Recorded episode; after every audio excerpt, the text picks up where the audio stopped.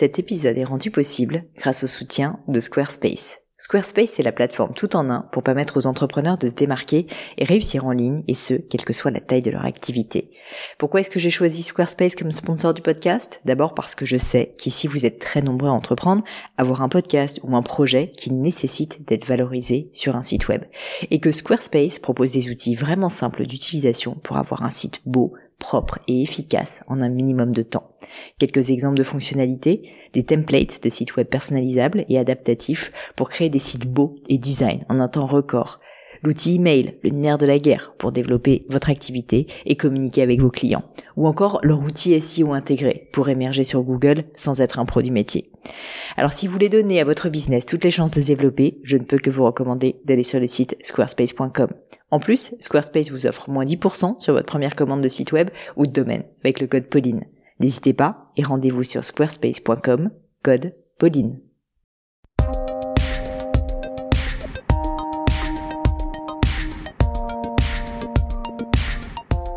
Bonjour à tous, ici Pauline Legnaud et bienvenue dans un nouvel épisode de Crème de la Crème.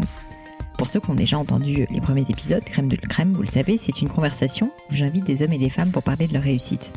L'objectif, c'est de partager avec vous les clés de leur succès, d'avoir des conseils concrets pour arriver à des principes réplicables que vous allez pouvoir appliquer à vos propres projets. Et je profite de cette petite intro parce que je voulais vraiment vous remercier. Le podcast a hyper bien démarré. C'est grâce à vous. Je pense que je vous ai pas assez remercié pour l'instant. Euh, je voulais remercier tous ceux qui écoutaient, vous êtes très nombreux à le faire, et tous ceux aussi qui ont parlé de crème de la crème autour de autour d'eux, qui avaient diffusé sur Twitter, sur Instagram, sur Facebook, ou simplement si vous m'avez mis une note, vraiment merci mille fois. Évidemment, ceux qui ne l'ont pas fait, n'hésitez pas à le faire. Tout ça, c'est grâce à vous et hum, grâce à vous, en fait, le, podcast est régulièrement dans le top 10 d'iTunes. C'est vraiment génial en aussi peu de temps. Donc, je voulais juste prendre quelques instants pour, euh, pour vous remercier. Je voulais aussi en profiter pour vous dire que si vous avez des suggestions d'invités, des idées, de thématiques à aborder ou simplement des questions sur l'entrepreneuriat, parce que j'en reçois pas mal, Surtout, n'hésitez pas à le faire euh, ou à me le dire. Vous pouvez le faire dans le commentaire notamment du blog Crème de la Crème à l'adresse podcast-du6 crème de la crème.com. Euh, le lien normalement est dans le descriptif du podcast et j'essaie d'être assez réactive.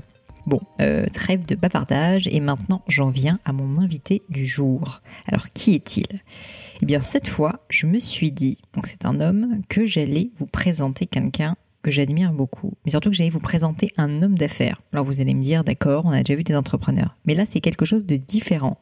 C'est un homme d'affaires, un vrai, un de ceux qu'on n'en fait plus, dans le genre euh, qui a créé ou revendu 40 euh, boîtes, peut-être 50 même, et qui est encore passionné par le business à 75 ans. Je vous préviens, l'épisode est absolument dingue. Je suis sortie de mon rendez-vous euh, absolument euphorique, avec plein d'idées à la tête, et euh, j'espère que ça va être la même chose pour vous. Donc pour ce nouvel épisode, j'ai le grand, grand plaisir d'accueillir Jacob Abou. Vous connaissez peut-être pas le nom, mais Jacob est un monument du monde de l'automobile en France. Il a créé le journal de l'auto, il a importé le concept du contrôle technique en France. Il a racheté, redressé par exemple l'équipementier automobile Fog. Sincèrement, il a plus de 50 boîtes à son actif, donc on va pas tous les lister et on les a pas tous listés d'ailleurs dans le podcast. Mais Jacob, c'est vraiment le genre d'homme qui va changer votre vie. En tout cas, il l'a fait pour moi. Euh, en quelque sorte, ça a été mon premier mentor euh, professionnel et euh, c'est pour ça que d'ailleurs je voulais l'avoir absolument sur le podcast, euh, même s'il aime pas trop parler en public. Je pense que justement c'est une chance d'avoir pu faire cette conversation avec lui. Je vous raconte en deux mots notre première rencontre pour vous situer un peu le personnage. Donc, je suis HEC en dernière année dans la majeure entrepreneur. C'est une majeure d'ailleurs qui a été créée par un monsieur qui s'appelle Robert Papin, dont on parle au début du podcast. Donc, retenez bien le nom, comme ça vous, vous saurez qui c'est. On avait été euh, trois à être choisis pour bosser euh, sur un projet que Jacob voulait monter. Ça s'appelait Fixit. On arrive à son bureau, il nous fait parler 30 minutes, il nous explique le concept et globalement il nous fait repartir pour bosser le pitch parce que il nous dit la première chose quand on entreprend, c'est qu'il faut savoir vendre. On a une heure. Donc ça c'est dit. On file une heure, on brainstorm comme des dingues, on a clairement vachement la pression parce que c'est notre première mission à HEC Entrepreneur. On est avec Jacob Abou qui est un peu une icône là-bas. Donc on est un petit peu en transe. L'heure passe et franchement, on est plutôt content de nous. On fait notre pitch et là le coup près tombe. On n'a même pas le temps de finir, je pense. Jacob nous hurle dessus. Globalement, il nous dit que c'est de la merde. Il nous dit vous recommencez et vous allez recommencer tant que j'aurai pas envie d'investir dans ce projet. Et pour l'instant, je n'y mets pas un copec. C'était assez fort, sincèrement, comme moment. Et je dirais que ce projet et ce pitch, euh, à la fin, on l'a tellement bossé qu'on en mangeait, on en buvait, on dormait fixite. Enfin, on n'en pouvait plus. Mais néanmoins, on a, euh, bah, on a tout simplement en fait cartonné. Euh, et, et, Jacob nous a vraiment coaché comme personne ne l'avait jamais fait auparavant pour aucun de nous trois. Bref, Jacob, c'est vraiment la première personne qui m'a appris qu'il ne faut pas juste faire ou être bon élève, mais vraiment se dépasser à chaque fois. Essayer de faire à chaque fois, mais encore beaucoup plus que ce que vous aviez anticipé pour faire réellement quelque chose de neuf. Dans l'épisode, on va parler du coup de sa vision du monde de l'entrepreneuriat. Vous allez voir, c'est un Far West où quasi tous les coups sont permis. Il y a une phrase d'ailleurs qui résume assez bien euh, ce qu'il pense. Il dit euh, L'entrepreneur réfléchit en stratège, mais agit en sauvage. J'ai assez aimé cette phrase. Surtout, écoutez l'épisode en entier. Il y a des perles jusqu'à la fin. Et pour tout vous dire, pendant l'enregistrement, j'avais même plus de place tellement euh, j'avais pris de notes, donc je savais même plus où les noter. J'ai beaucoup trop parlé, je suis désolée, mais pour moi c'était important de vous faire une petite intro et j'espère que vous allez aimer cette conversation. Je laisse maintenant ma place euh, au grand Jacob Abou. Bonjour Jacob. Oui, le pompier, oui.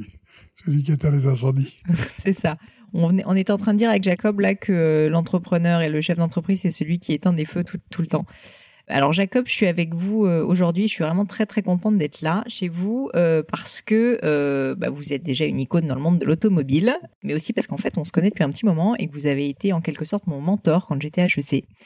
J'en ai gardé un super souvenir. J'en ai parlé un peu dans l'intro pour les auditeurs, donc je vais pas revenir dessus. Mais en gros, j'ai appris une chose avec vous, c'est que vous étiez amoureux du monde de l'entreprise, du business, de l'entrepreneuriat, et vous avez une vision qui est complètement à vous de ce monde de l'entreprise. Et en fait, c'est pour ça que je voulais vous parler et vous interviewer dans le podcast et avoir cette conversation, tout simplement parce que cette soif d'entreprendre, cet amour en fait juste du business, enfin sincèrement, vous avez juste les yeux qui pétillent quand vous parlez un peu de votre business. D'où est-ce que ça vient? Est-ce que vous savez, est-ce qu'il y a un moment où, vous vous êtes dit, mais en fait, moi, c'est ça que je veux faire de ma vie, quoi? Non, c'est un vrai, une vraie passion. C'est un sacerdoce. C'est appelez ça comme vous voulez. Un jour, j'ai avec euh, comment s'appelle-t-il? Robert Papin, on, avait abordé ce sujet et on était tous les deux d'accord que le mode salarial est en train de mourir et qu'il fallait réinventer un mode entrepreneurial. Et en fait, c'est plus un comportement mmh. au quotidien et dans tous les domaines, dans sa vie privée, dans euh, je crois que la vision entrepreneuriale, c'est quelque chose qui permet de, de se projeter en permanence, mm. ne pas rester. Euh, par exemple, aujourd'hui, j'ai 75 ans. Je dis la bonne santé, pourquoi faire? Pour s'amuser. bah oui, mais je préfère faire autre chose. Parce qu'au bout d'un moment, euh... non, et je continue d'entreprendre. On a créé trois sites internet. On, on, on, est en train de racheter une entreprise dans le déménagement. On continue à, à ouvrir des garde-meubles. Il est probable que je rachète cette concession automobile. Non, mais ça, je sais qu'on ne vous arrête jamais, Jacob. Ben c'est, Donc je continue, mais euh, mais c'est pas pour autant qu'on se trompe pas, hein, parce que la, la, vitesse à laquelle je vais fait que, comme je privilégie la vitesse à la quantité ou à la qualité, je préfère agir que de trop réfléchir. Je dis souvent un peu moins de tests et un peu plus de testicules. ça, c'est un bon truc. Même pour les filles, je pense que ça parle bah, pas mal. C'est pareil. Va falloir trouver la version féminine. Mais euh, bah, je voulais parler un petit peu quand même de votre enfance parce que finalement on la connaît pas très bien. Est-ce que vous pouvez me dire un petit peu comment c'était quand vous avez grandi euh, en deux mots euh, Qu'est-ce qui Parce que je m'intéresse toujours un peu au début en me disant bah c'est peut-être aussi le début du cheminement, c'est ça qui vous a amené à entreprendre, à devenir enfin cet entrepreneur qui a créé 40 boîtes. C'est un peu vrai. D'où est-ce que ça vient et, c'était comment euh, votre enfance? Alors, très tumultueux. Euh, Maroc, Algérie, Israël, Israël, Algérie, Algérie, la France. La France, euh, on est parti en bateau, un peu avec les bateaux du style Exodus à l'époque, qui nous ont emmenés en Israël. Et là, contrairement à ce qu'on pensait, c'était bien de partir, mais le, ce qui nous attendait était beaucoup plus dur que ce que l'on pensait. Et mon père n'a pas supporté. Moi, j'avais 5-6 ans. Et quand on est revenu, ben, on s'est, s'est retrouvé à l'assistance publique. Ah oui. Euh, en France? En France, qui est une institution merveilleuse, il faut, il faut le reconnaître. On n'est pas toujours chez des gens bien. Hmm. Les enfants qui sont placés sont pas toujours dans les bons endroits. Ouais. Moi, j'ai eu un petit peu à m'en plaindre, mais euh, très vite, j'entendais autour de moi si j'avais de l'argent, je ferais ci. Si j'avais de l'argent, je ferais ça. Si j'avais de l'argent, je ferais ci. Alors j'ai dit, l'argent, ça doit être important. C'est bien. il en faut un peu. Quand on n'en a pas, en général, on y bah, pense. Quand on a faim, moi, il m'est arrivé souvent d'avoir faim. Mais je me suis retrouvé dans des situations où j'ai vu des gens formidables. Parce que comme je dis toujours, c'est dans la fragilité qu'on trouve ses amis. Et à l'époque, du coup, vous pouviez compter sur quelques J'ai personnes. rencontré, alors on peut parler des mesquineries, mais les, les, les gens qu'on rencontre dans ces moments-là euh, sont parfois bien meilleurs que que ce que l'on on a tendance à critiquer et tout. Mais même quand on était, même dans cette époque-là, j'avais des grands moments de bonheur. Et c'est pas vrai de penser que parce qu'on a faim ou, ou parce qu'on est pauvre, on n'est Mm. pas heureux. C'est pas vrai. Mm. On peut trouver. euh, Donc voilà. Alors à partir de 13-14 ans, il a quand même fallu se démerder parce qu'il n'y avait pas d'argent. Bon, enfin, peu importe. Mais c'est des, des situations qu'on voit maintenant partout. Non, mais euh, je trouve ça génial parce qu'il y a beaucoup, beaucoup de gens aujourd'hui qui essayent de voir la vie comme un chemin euh, tout tracé où on se dit, OK, Non, euh, je vais faire non, les études, non, je vais faire le bon truc, je vais être bon élève. Et vous, déjà, tout de suite, vous dites le mot, euh, faut se démerder. Ben, on n'apprend pas toujours à se démerder. Vous, vous êtes démerdé euh, dès l'âge de 14 ans, quoi. C'est, Ah ben, j'ai commencé à gagner de l'argent euh, très très tôt, très très tôt, avec des, faits- des peut-être des méthodes. Enfin, euh, je dis toujours aux gens que j'ai gagné beaucoup d'argent à l'armée. Ça peut paraître qu'est-ce que surprenant. vous avez fait à l'armée? Alors là, on, on va pas parler de ça. D'accord. On va éviter de parler de Des ça. choses qui resteront entre nous. Non, mais euh, à l'armée, je suis revenu millionnaire, moi, de l'armée. Je vais vous raconter une petite anecdote d'une des premières boîtes qui m'a qui m'a apporté beaucoup beaucoup de choses. Je peux même vous dire le nom, ça me gêne Mm. pas. Elle s'appelle Ofka. Un jour, j'ai un monsieur qui s'appelait Monsieur de Gravelaine. Enfin, il se faisait appeler Monsieur de Gravelaine, et il se prenait pour un noble. Et donc un jour, on m'a dit, euh, ce monsieur aimerait vous rencontrer. Il aimerait euh, machin patin couffin. Puis il m'a pris de très haut, et moi, je voulais racheter sa boîte. Bon, et ce monsieur avait été tellement stupide qu'il avait il avait vendu 51% des droits de vote en vendant 49% de sa boîte. Mm. Ça m'avait paru tellement bête que je me demandais comment. J'avais une petite entreprise d'affichage, celle-ci. Mhm.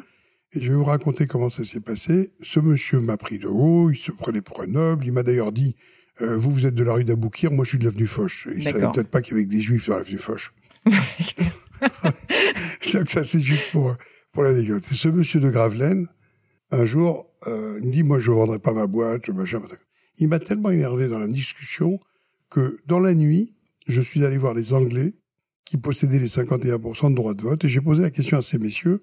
J'aurais dit, mais dites-moi, qu'est-ce que vous faites avec ce type? Il me dit, écoute, on n'arrive pas à le gérer. Est-ce que vous me vendez vos 51%? Ils m'ont vendu les 51% de droits de vote et le lendemain matin, Pendant la nuit, ils vous ont vendu la Ouais, boîte. dans la nuit. J'ai acheté 51% des droits de vote en Angleterre.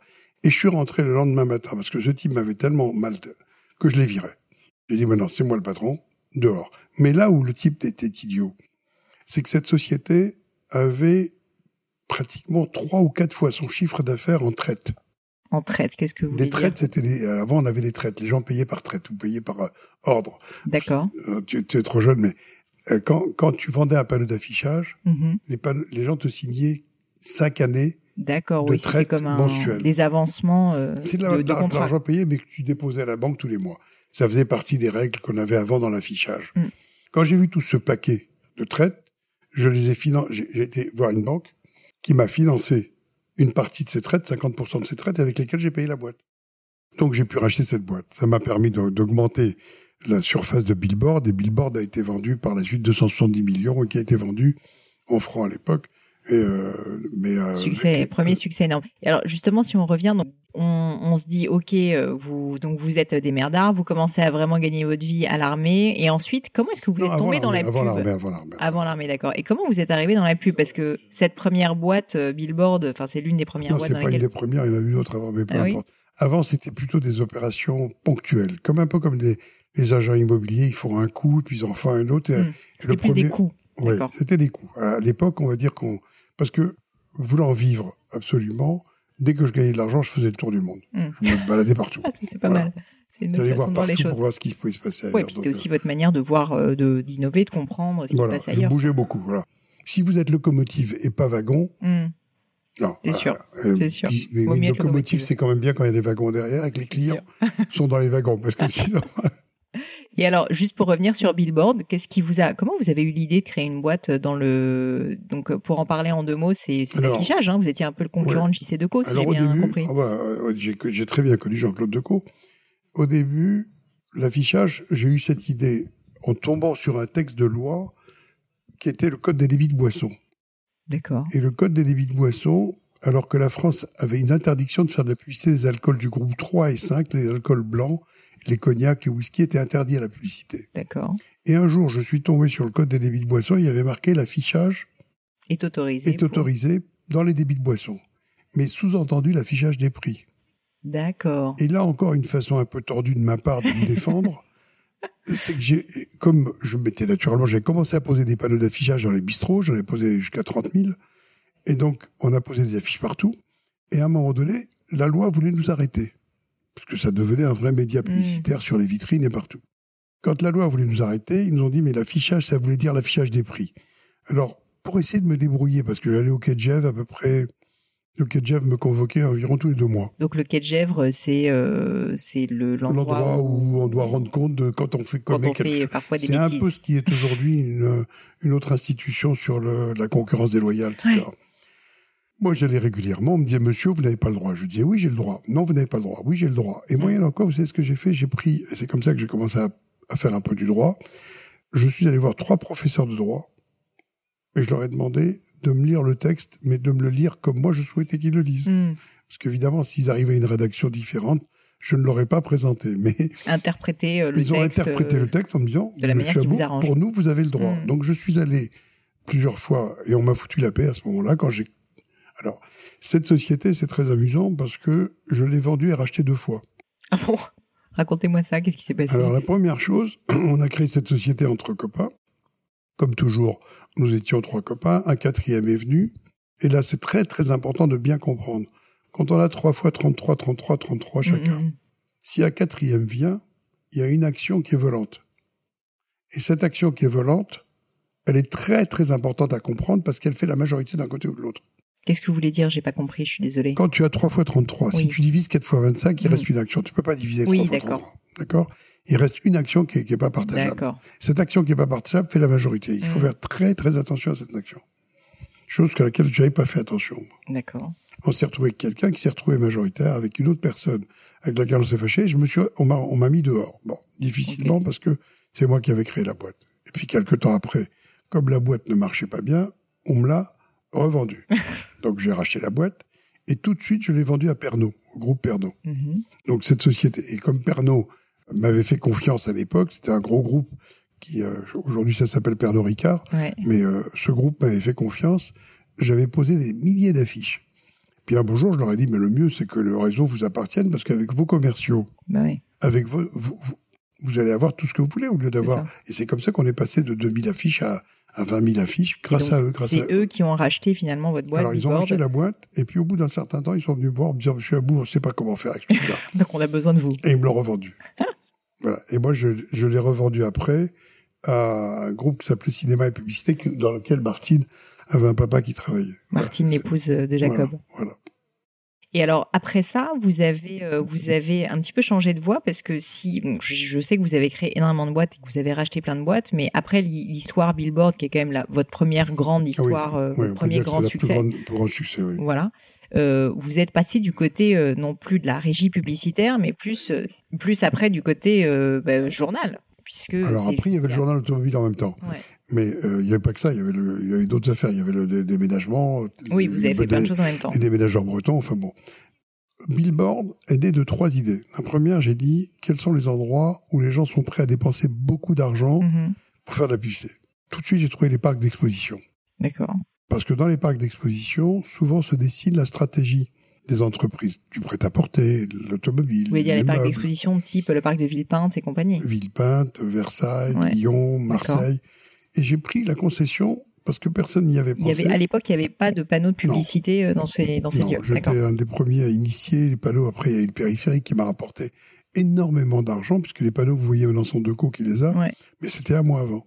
Donc tous les panneaux qu'on a sur le périphérique, c'était moi qui les ai Mais ça, comment ça se passe, Jacob? Où- Il y avait des panneaux déjà à l'époque ou c'est vous qui les avez fait monter? Non, au début, devez aller voir la début, mairie, grâce à un monsieur qui, euh, qui m'a fait confiance, qui s'appelle Monsieur Paufilet. Je tiens à citer son nom parce que c'est un, un type exceptionnel qui était d'une honnêteté, d'une scrupulosité formidable. Quand je suis venu voir pour dire je veux mettre des panneaux dans le porte Mm. de Versailles, il a commencé par rire. Il m'a dit, euh, il dit à quoi ça va Pourquoi servir euh, On est là pour faire des salons. Et puis un jour, il m'a quand même dit, ah, par occupation au sol, qui nous rapporte le plus d'argent, c'est vous. parce que je leur versais des sommes colossales avec la publicité. Bah, avec le monde qu'il y avait en même temps, ça fait sens. Le monde et la puissance d'achat. Mm, mm. Parce que Oui, quand quelqu'un, quand un boutiquier vient acheter pour des vêtements de prêt-à-porter, ou quand un type vient acheter ses meubles, ou quand il vient, il décide pour toute une stratégie. Ouais, c'est sûr. Donc c'est pas que le grand public, c'est aussi du B2B. Ouais, et le bien sûr. B2B, personne n'avait compris que la pub à ce moment-là. Moi, je vendais un panneau à l'époque, je crois 20 fois le prix de Doco. Oui, parce que c'était du B2B, donc Parce que c'était du B2B. Alors le problème, c'est que un salon partait, un autre arrivait, donc il fallait travailler jour et nuit. Mm. On était en permanence. On est arrivé, on avait quatre panneaux ou cinq panneaux au début quand on a commencé juste pour prouver que ça fonctionnait.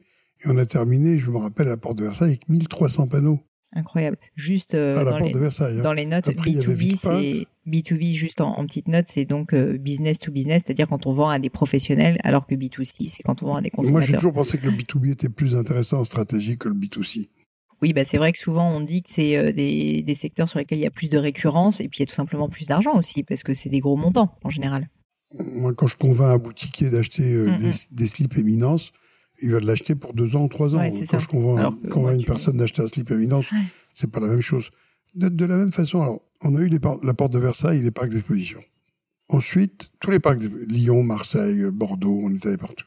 Ensuite, une idée m'est venue, qui était, mais pourquoi sur les quais?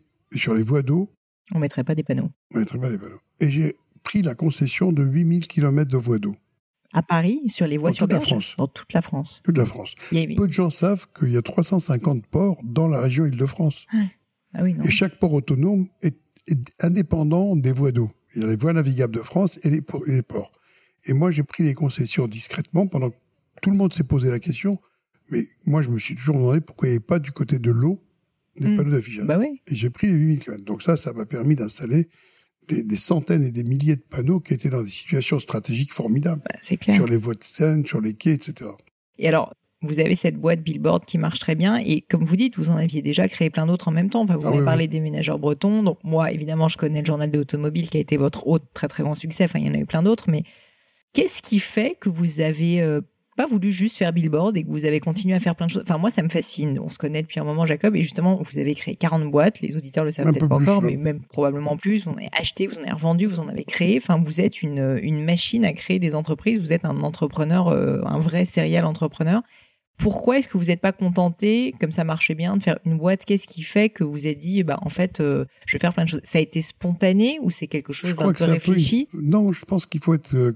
Je crois que c'est un peu de fragilité de ma part parce que euh, j'ai pas confiance euh, sur une seule jambe. je crois qu'il faut marcher sur deux jambes. Je crois que j'entreprends parce qu'il y a quelqu'un un jour qui m'a posé la même question. C'est un élève d'HEC. Ouais. Il m'a dit, Monsieur Abou, comment vous savez que c'est une bonne affaire? Je dis, je sais pas. Quand je vois une affaire, je saute dessus. Il me dit, oui, mais comment vous savez que c'est une bonne affaire? Je dis, je sais pas. Je saute tout le temps. Voilà. Ouais, mais bon, vous, a- vous Donc, avez l'air d'avoir quand même un petit instinct parce qu'il y en a beaucoup. Oui, il y a un instinct, que, bien sûr. derrière, toujours vous un avez instinct. bien il y a exécuté. aussi mais... ce qui nous fait plaisir. Ouais. Par exemple, dans l'automobile, euh, depuis de longues années, euh, j'achète des voitures par instinct Mm. dont je sais pertinemment qu'elles vont qu'elles vont valoir beaucoup beaucoup plus cher plus tard. Hmm. Mais encore une fois, à la base, c'est effectivement, c'est je Mais- saute tout le temps. C'est intéressant ce que vous dites parce qu'en fait, on pourrait penser que vous êtes quelqu'un euh, qui fait les choses par euh, spontanéité, de façon un peu irréfléchie, Ah mais en fait, au final, Non, euh, ce que vous dites, c'est que vous êtes en train de d'essayer de faire en sorte de diversifier un peu vos risques Absolument. avec avec plein d'activités dans plein de domaines différents. En fait, c'est presque plus ça. Les affaires qui nous arrivent, c'est ce que j'arrête pas d'expliquer, c'est les affaires qui doivent nous nourrir d'abord. Mm, mm, Moi, je regarde le bas de la colonne, je regarde pas quelle affaire. Mm. Il faut naturellement que l'affaire me plaise. Bien sûr, il faut que les gens me plaisent. Bien sûr, il faut que j'ai envie d'y être.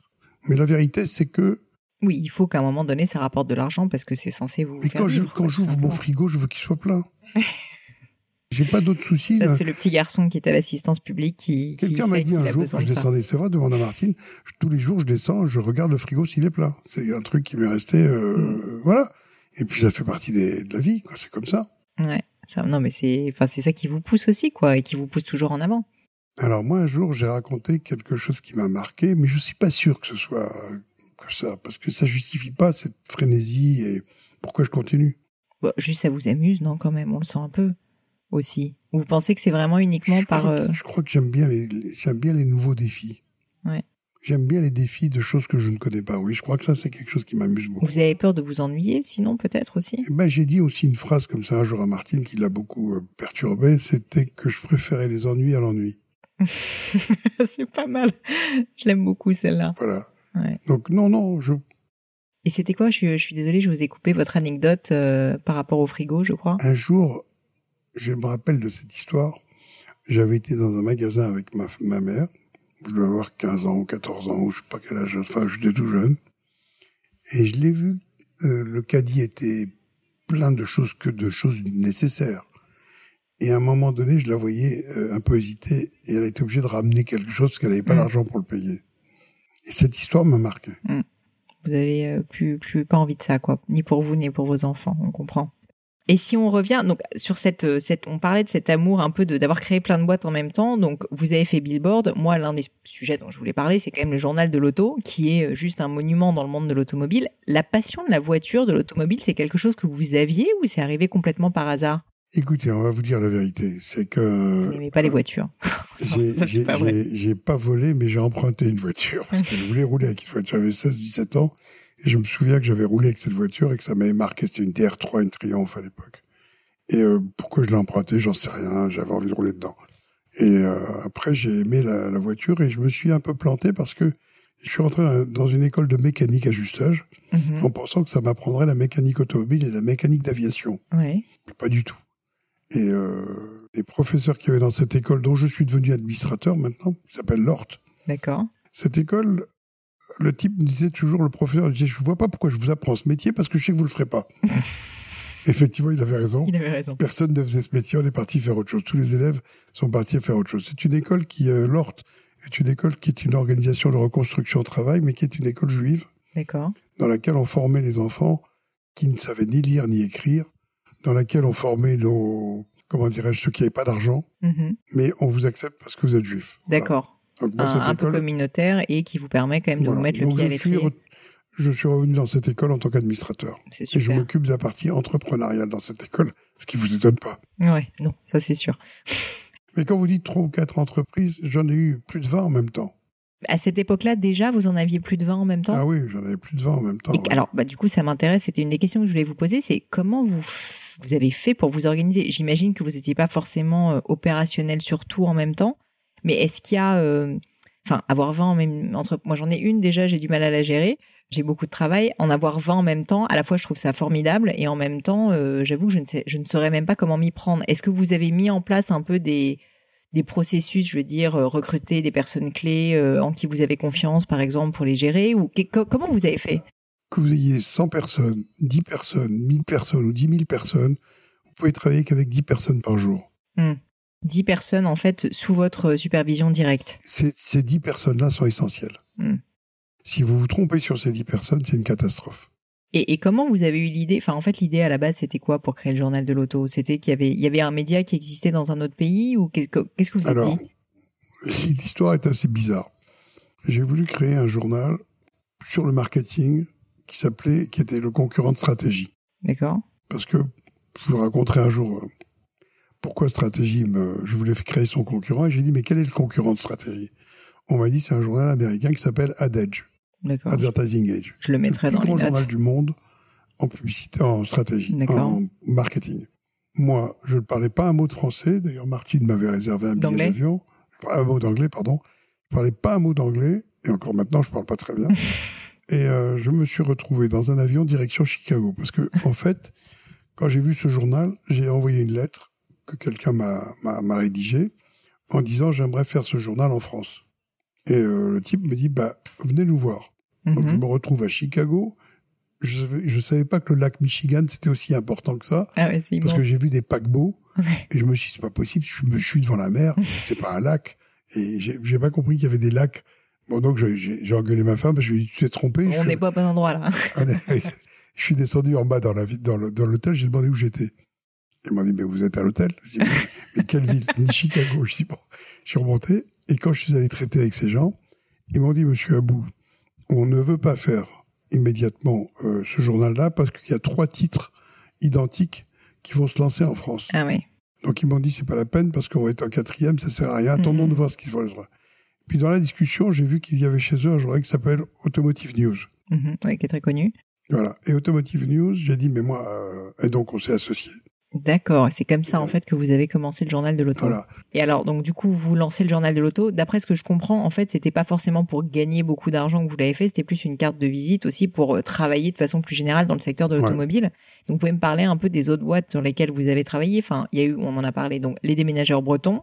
Bodel, Gros Piron, Vallon, Gerfaux. Nortier, Franman, MG, toutes ces, Exactement. boîtes toutes ces boîtes que j'ai rachetées. Et surtout le contrôle technique des trains. Alors, ça c'est L'importation du contrôle technique ou la création du contrôle technique en France. Enfin, c'est un succès absolument colossal. On n'a pas idée, en fait, que le contrôle technique n'existait pas en France Non, il y a ça 20 ans, pas quoi. du tout. Alors, ça s'est passé comme ça. Un jour, euh, deux Allemands sont venus voir le journal automobile pour demander euh, quelles étaient les entreprises susceptibles de créer le contrôle technique en France. Mm.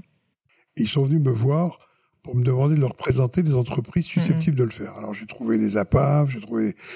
Et très rapidement, euh, les APAV ont montré un intérêt et on s'est retrouvé à Genève.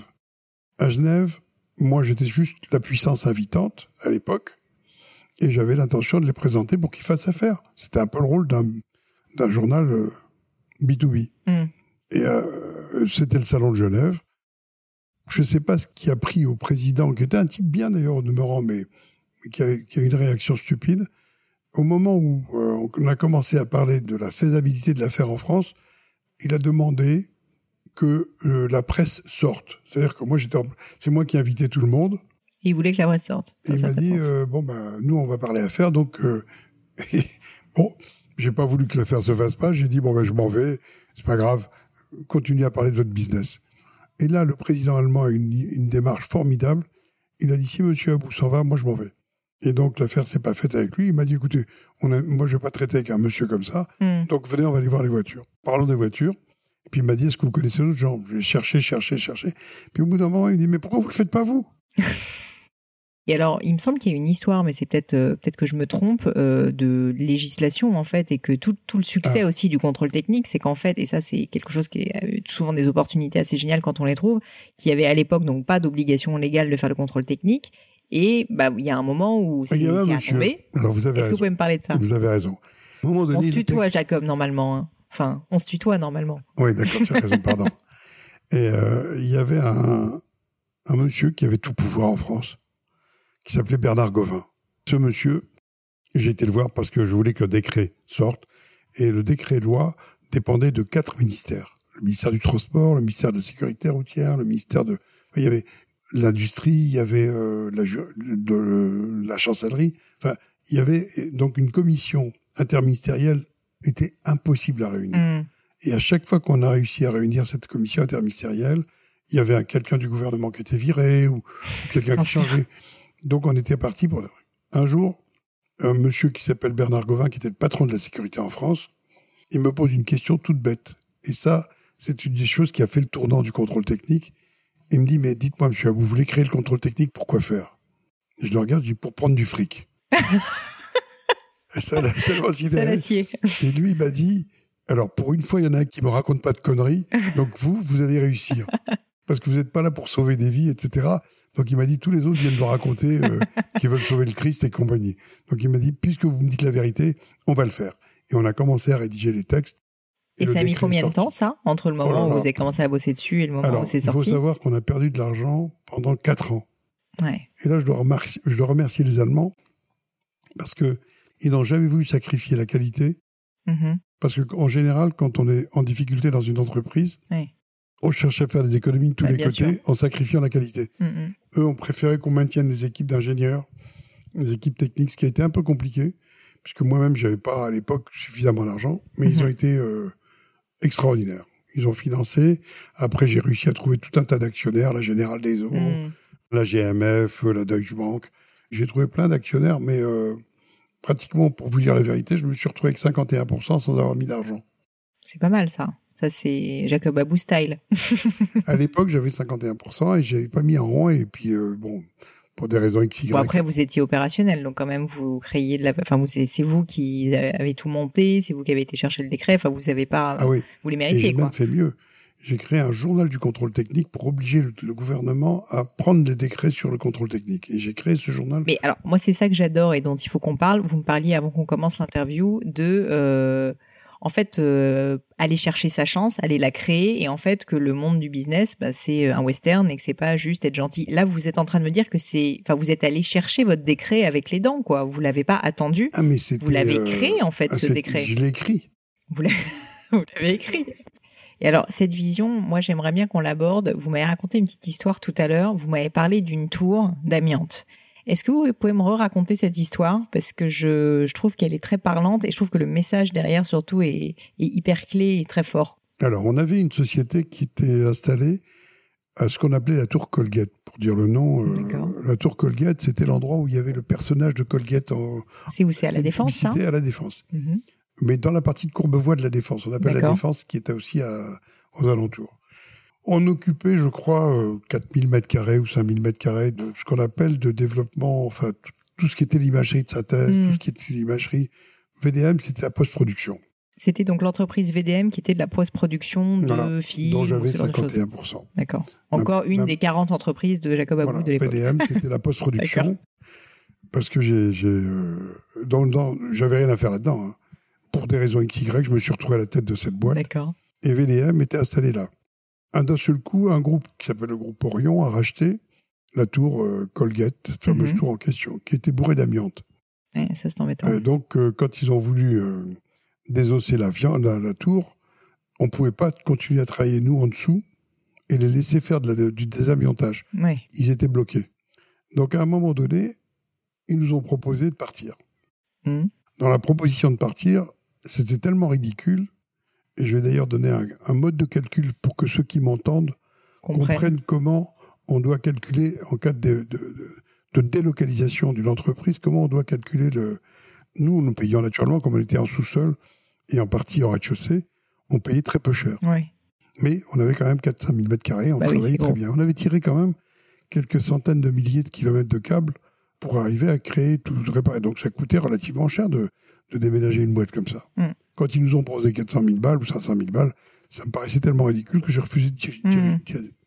Quand j'ai fait mon calcul de ce qu'ils auraient dû nous payer, je suis parti de la façon suivante. J'aurais dit, voilà, un, je vais perdre pas mal de monde qui vont, qui vont me demander des, des, licenciements, etc. Deux, le prix que je paye de loyer ici, si je veux trouver un autre endroit, il faut que vous compensiez la différence de prix sur 9 ans.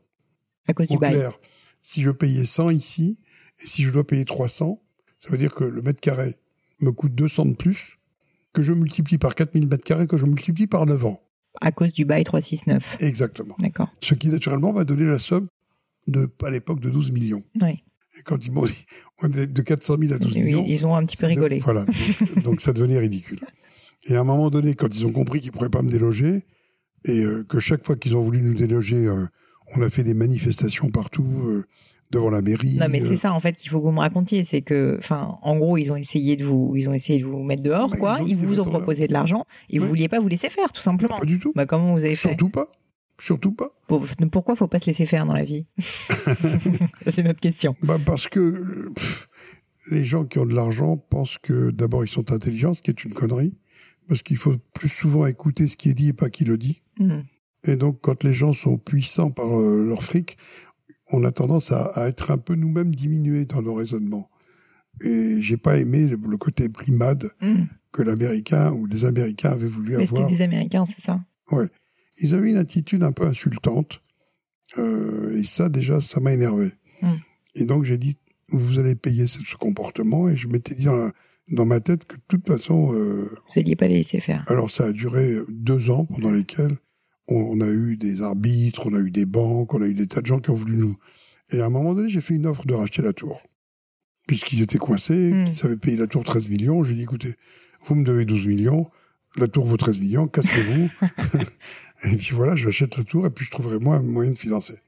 Et j'avais déjà commencé d'ailleurs à chercher des, des, hmm, promoteurs immobiliers qui, euh, moi l'immobilier m'a jamais intéressé, mais j'ai considéré que quand ils ont compris que j'étais sérieux, ils ont commencé à augmenter leur prix. Hmm. Mais toujours, ce que je disais tout à l'heure, faire attention, quand on signe avec un Américain, il faut savoir que dans le contrat, il y a toute la pollution. Alors qu'est-ce que ça veut dire ça? Bah, Ça veut dire qu'un contrat que nous considérons en France comme étant signé, pour eux, c'est le début des emmerdes. Donc euh, il faut savoir que souvent, ils vous polluent le contrat de sorte qu'ils reviennent dans la négociation au hmm. fil du contrat. Ah oui, avant, avant la fin de la signature. Bien sûr. Alors d'où l'importance de, de, signer avec des clauses indéfectibles, et en particulier mmh. le paiement. Oui.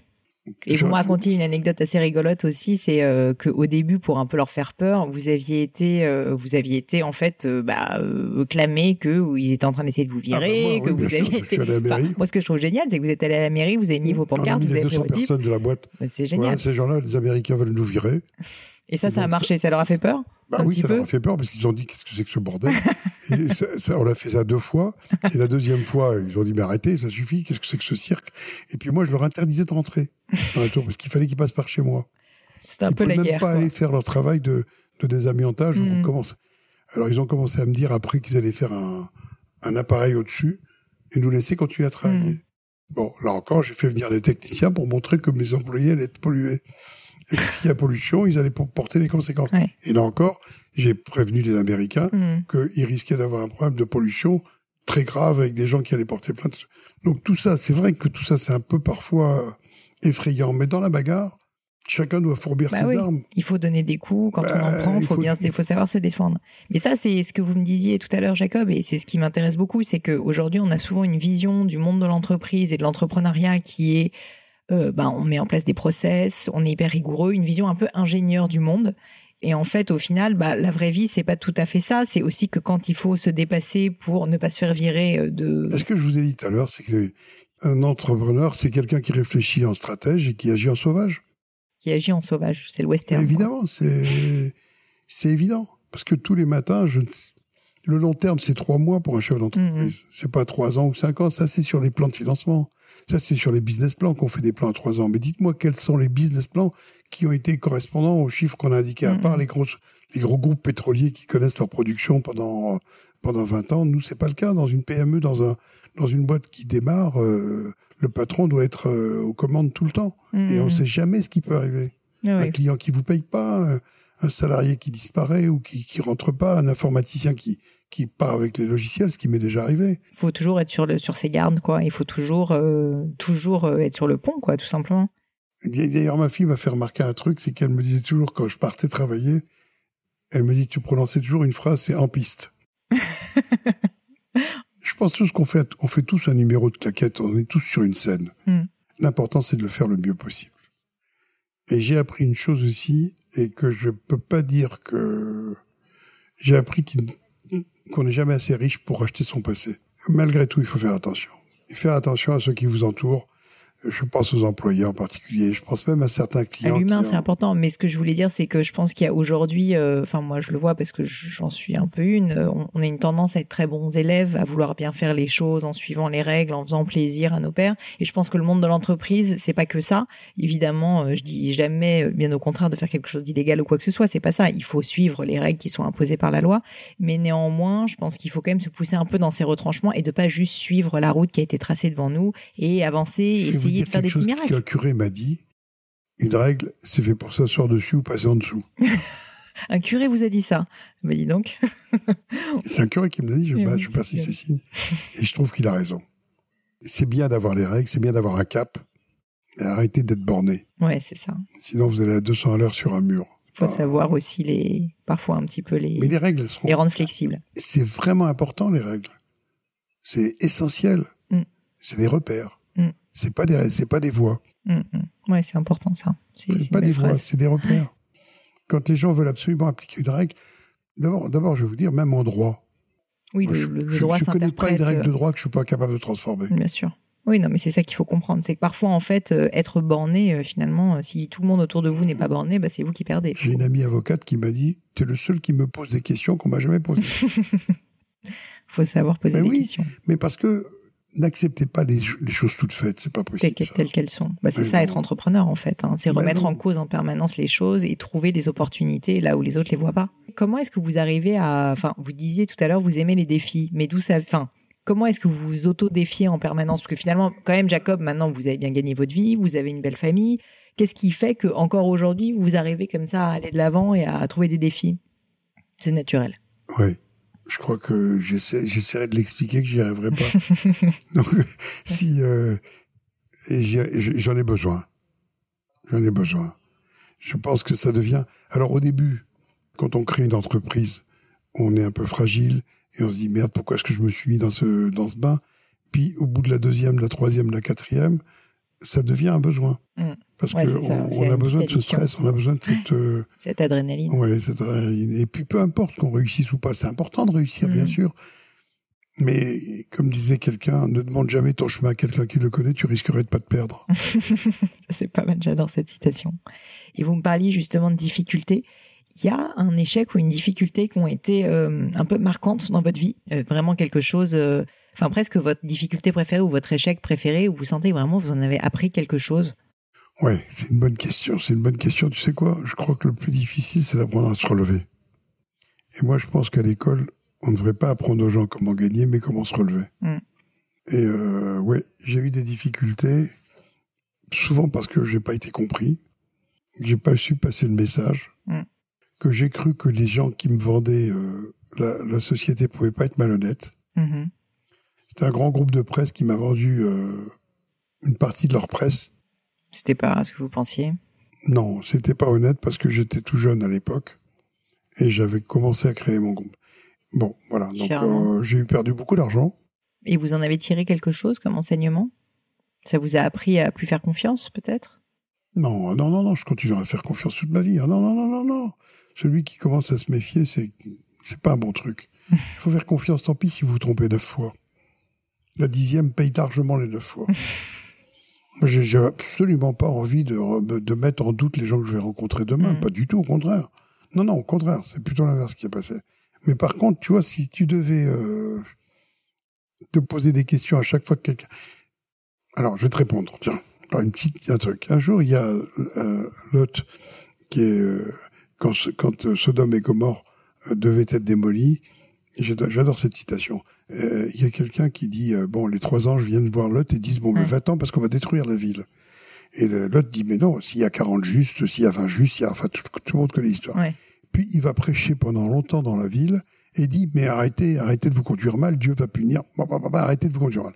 Et à un moment donné, il y a un petit garçon qui suit Lot et qui dit mais Lot, tu vois bien qu'ils ne changeront jamais Mm. puisque ça fait 40 jours que tu ils ne changeront pas. Ouais. Lot dit je sais qu'ils ne changeront pas. Mais il dit alors pourquoi tu continues à prêcher pour pas que eux me changent? Tu comprends? Moi l'entrepreneuriat c'est dans cet esprit-là.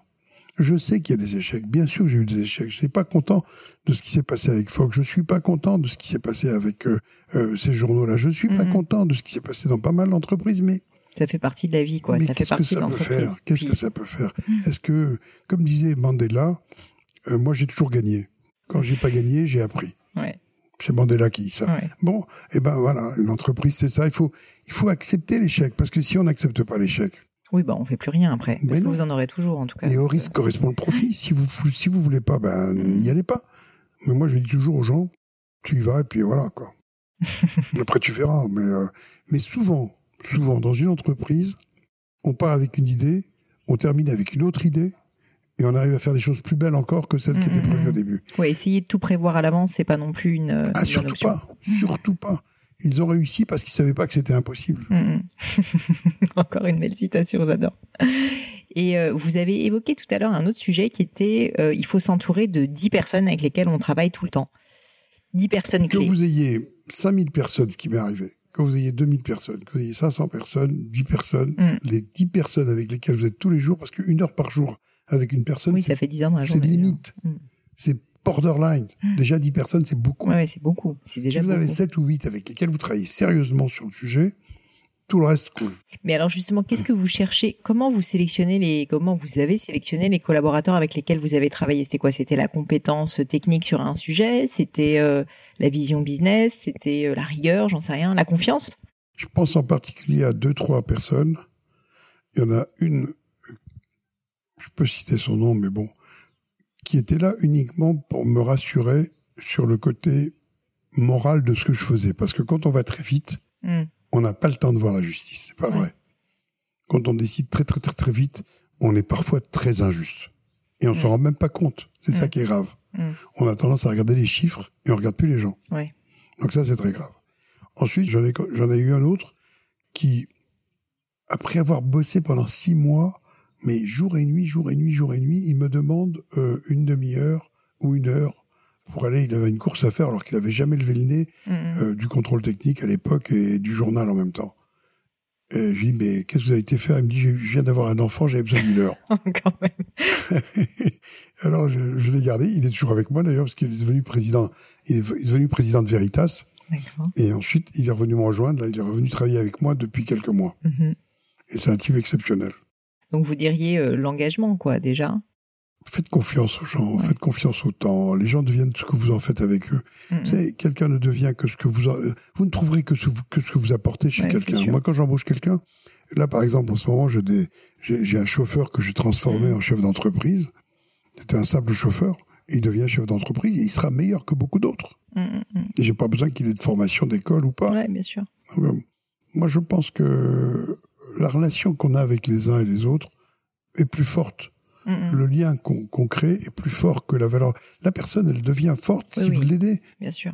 ou si elle vous aide, parce que Mm. c'est un, échange. Je crois pas à ces CV euh, où on voit les types qui ont tout fait. Moi, je- Ouais, vous cherchez quelqu'un qui a de l'énergie, qui en veut, qui veut apprendre. C'est ça qui prend plus des ça. qui, Et qui, qui voilà, prend des qui dit voilà, voilà, il faut se lever D'accord. le matin. Parce qu'en fait, finalement, vous recrutez des entrepreneurs aussi. Vous recrutez pas Mais des. moi, je leur colle tout de suite Ouais. le virus. Mm. Parce que je veux qu'ils soient entrepreneurs, même intrapreneurs. Je leur colle le virus. Et euh, pour terminer, j'ai encore quelques petites questions, mais euh, cette fois euh, justement sur ce dont on a commencé à parler, c'est-à-dire votre carrière entre guillemets d'enseignant. Je sais que vous donnez des cours à HEC, donc moi j'en ai bénéficié, et surtout en fait vous coachez via HEC Entrepreneur des élèves. Ça m'intéresse beaucoup de savoir un peu si vous avez des, constats, parce qu'il y a beaucoup, je pense, de futurs chefs d'entreprise ou de jeunes qui veulent se lancer, qui écoutent ce podcast. Est-ce qu'il y a des erreurs récurrentes que vous remarquez chez les jeunes qui se lancent? Quand vous bossez avec eux sur un projet au début Quelles sont les erreurs typiques qu'ils vont faire? Ils réfléchissent souvent avec l'argent qu'ils ont dans la poche et pas avec leur tête. Qu'est-ce que ça veut dire ça? Mais ça veut dire que souvent ils se limitent parce qu'ils disent ça c'est pas pour moi sans le savoir. Mm. Mais ils, ils disent pas moi j'ai une tête qui est faite et je trouverai l'argent après. Hmm. Et la deuxième chose que je trouve, euh, moi je, je, je, dis ça c'est quelque chose d'horrible. C'est tout le temps, tout le temps, tout le Mm, temps. mm, mm. Et alors on est obligé d'inventer des idées qui correspondent à ce qu'ils pourraient réaliser parce qu'ils pensent qu'ils peuvent trouver cet argent. Mm, mm, mm. Alors, on, on- quand on, on conçoit une entreprise, pour que l'enseignement soit bon, on essaie de faire en sorte que la faisabilité de la boîte soit à la portée de l'élève. Alors que c'est pas comme ça qu'il faut faire. ouais, il faut juste avoir la meilleure idée possible et la meilleure exactement. opportunité. Ouais. La deuxième chose, Il se nivelle vers le bas, quoi. la deuxième chose que je constate, oui, c'est ce niveau. Enfin, il, il se limite. Je constate que quand on a donné des cours à des élèves à partir d'entreprises réalisables en sortant de l'école, ils écoutent mieux Mm. que si on leur parle de quelque chose qui... Alors, ils seront capables de, de réfléchir euh, comme des légionnaires de l'entreprise, mais pas comme leur propre entreprise. Mm. Alors, tu vois, l'erreur qu'ils font aussi, c'est que on confond l'intelligence et la, le nombre de diplômes que quelqu'un a. Mm. Et pour moi, le savoir, ça veut pas dire que c'est de l'intelligence, c'est pas l'entrepreneur. Quelqu'un qui a appris plein de choses. Il fait Mhm. que répéter ce qu'il a appris. Ouais, ouais. Oui, oui. C'est apprendre à poser les bonnes questions, c'est apprendre à challenger l'ordre établi, que- comme vous disiez. C'est Voilà. ça être entrepreneur. De la même façon, on a souvent confondu la mémoire et l'intelligence. Mm. Je suis d'accord avec vous. Et les gens sont capables de, de dans, dans une réunion, dans un truc, de réciter plein de trucs Mm. brillants, exceptionnels. Mais dès que tu leur dis, bon ben, ok, maintenant on passe. Qu'est-ce que t'en penses, toi? Voilà. et quand, tu, quand, quand tes types raisonnent, ils raisonnent pour l'entreprise, mais ils raisonnent pas pour eux. C'est clair. Et alors, s'il y avait une école euh, Jacob Abou de l'entrepreneuriat, ça serait quoi les quelques grands principes que vous leur diriez? C'est quoi les, je sais pas, les deux, trois conseils ou même juste le conseil que vous donneriez à un jeune qui veut se lancer? Alors, un jeune, un moins jeune, parce que c'est pas Oui, la même bah chose. justement, j'allais. Après, vous inquiétez pas, je vais vous poser la question sur quelqu'un qui développe son entreprise. Quelles, euh, quelles sont les erreurs à pas faire? Un jeune qui se lance, qui les- crée sa les- boîte pour la première fois. En tout cas, ne pas faire quelque chose forcément qu'il aime, parce qu'on est mauvais juge quand on aime quelque chose. D'accord. Essayer de rester froid et objectif sur quand ne pas avoir une théorie qui soit une théorie du bureau, mais une théorie du terrain. Mm. De ne pas croire à ce qu'il a écrit, mais de croire à ce qu'il qu'il voit sur le terrain, parce que souvent euh, on est déçu. Moi, ce que je dirais, c'est, euh, j'en ai beaucoup vu dépressifs après qu'ils qu'ils se soient plantés. Ouais. J'en ai vu beaucoup qui sont partis faire le tour du monde euh, en prétextant euh, je ne sais trop quoi, parce qu'ils se sont plus ou moins euh, retrouver. Parce qu'on parle souvent des gens qui ont, qui ont du succès. Moi, j'aimerais bien qu'on parle de temps en temps des gens qui n'en ont pas eu. Mm. Et quand je dis toujours que je les ai récupérés euh, dans des situations, j'en ai embauché beaucoup d'ailleurs qui sont qui ont travaillé dans mes boîtes et qui sont repartis à la guerre. Mais euh, en vérité, je dirais, peu importe que ça marche ou pas. Nom de Dieu, allez-y. allez-y, surtout n'hésitez pas, n'attendez pas. Il y a papa qui disait plongez, vous apprendrez à nager, mais c'est la ça. vérité. Mais surtout pas. Faut pas je, hésiter Je, réfléchirai à ces deux trois conseils pour un jeune entrepreneur. Mais Ouais, je réfléchirai parce que je veux tard. pas me tromper. Jacob, merci beaucoup. Alors, j'ai une dernière question que j'aime bien poser, parce que, mais vous avez peut-être rien à me dire là-dessus, qui est que j'aime bien savoir s'il y a quelque chose qui vous tient à cœur, qu'on n'a pas évoqué, et que vous auriez envie de dire. Euh, je sais pas, ça peut être une association, faire la promotion de quelque chose, ça peut être euh, vers un message à quelqu'un, peu importe. Mais est-ce qu'il y a une, une cause ou quelque chose qui vous tient à cœur et vous avez envie d'en parler Là, c'est le moment. Il se peut qu'il y ait rien, vous inquiétez pas. Je crois que c'est que le message que j'ai à dire, c'est que quand on avance vite, on creuse un fossé et on s'éloigne de, des amis d'enfance ou des amis qu'on a connus. Et quand on essaye de revenir vers eux, on s'aperçoit qu'on n'est plus les mêmes. Mm. Et quelque part, aujourd'hui, à la, à la- au bout de la route, on se rend compte que peut-être ces gens-là sont importants, qu'il aurait mieux valu Mm, pas les oublier en chemin. Bon, bah, les personnes euh, concernées se, se sentiront. euh, C'est la famille, les amis. Ouais. euh, Mais c'est sûr, c'est pas facile Mais quand on trace sa route et qu'on a ses défis. En fait, on est tellement focus dessus que c'est toi aussi, difficile. regarde, quand Mais je sais, mais dans moi, ta je- boîte, tu t'es éloigné de tout le monde. Mais euh, bon, alors moi j'ai la chance de travailler avec mon mari, donc au moins euh, je le vois beaucoup, je vois mon beau-frère. C'est vrai qu'il y a, je pense, une euh, le- l'entrepreneur se s'isole un petit peu quand il est vraiment focalisé. Il faut faire attention à ça. Moi, je dis que pour un homme, c'est une maîtresse et pour une femme, c'est un, amant, la, la boîte. Parce que.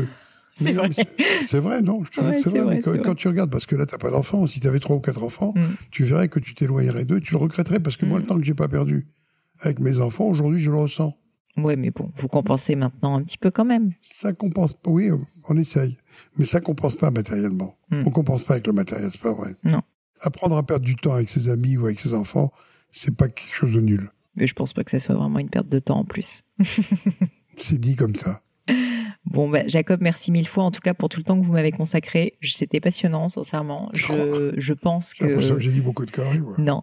Si, Jacob, il y a des personnes qui veulent vous contacter d'une manière ou d'une autre, est-ce que c'est possible ou vous préférez éviter? Si c'est un entrepreneur, toujours. Ouais. Et dans ce cas, qu'est-ce qu'on fait? Il passe par toi et Il passe par moi. Donc vous me contactez sur Crème de la Crème. Vous avez euh, mon contact soit à Pelegno sur Twitter, sur Instagram. Sinon, vous pouvez me contacter aussi sur le blog. Donc c'est euh, podcast-du6 crème de la crème.com et je filtrerai et j'enverrai à Jacob euh, les, euh, les entrepreneurs euh, qui, euh, veulent lui poser ces questions. Merci beaucoup, Jacob. À Merci à vous. Avant de vous quitter, quelques points en plus. D'abord, si vous souhaitez contacter Jacob, en fait c'est simple, vous pouvez aller directement sur www.podcast-du6 crème de la crème.com, le blog du podcast. Et donc là, vous allez dans la rubrique podcast. Vous verrez, je vous ai fait non seulement un petit résumé de l'épisode, un best-of des citations de Jacob, et comme vous avez pu l'entendre, ça vaut le détour. Les grands points à retenir, et si vous voulez contacter Jacob, donc vous m'envoyez un message à moi, puisqu'il ne veut pas être contacté, surtout il a 75 ans, et donc il n'est pas sur LinkedIn, Facebook ou Twitter. Je transmettrai les messages à qui de droit. Aussi, si vous souhaitez me contacter pour me poser des questions ou me proposer de nouveaux invités, comme d'habitude, n'hésitez surtout pas à le faire. J'ai eu pas mal de messages ces derniers temps et euh, c'est vraiment très agréable, donc euh, vraiment merci. Euh, Vous pouvez le faire directement sur Twitter ou Instagram avec mon pseudo Plegno, donc c'est handle euh, P-L-A-I-G-N-E-A-U.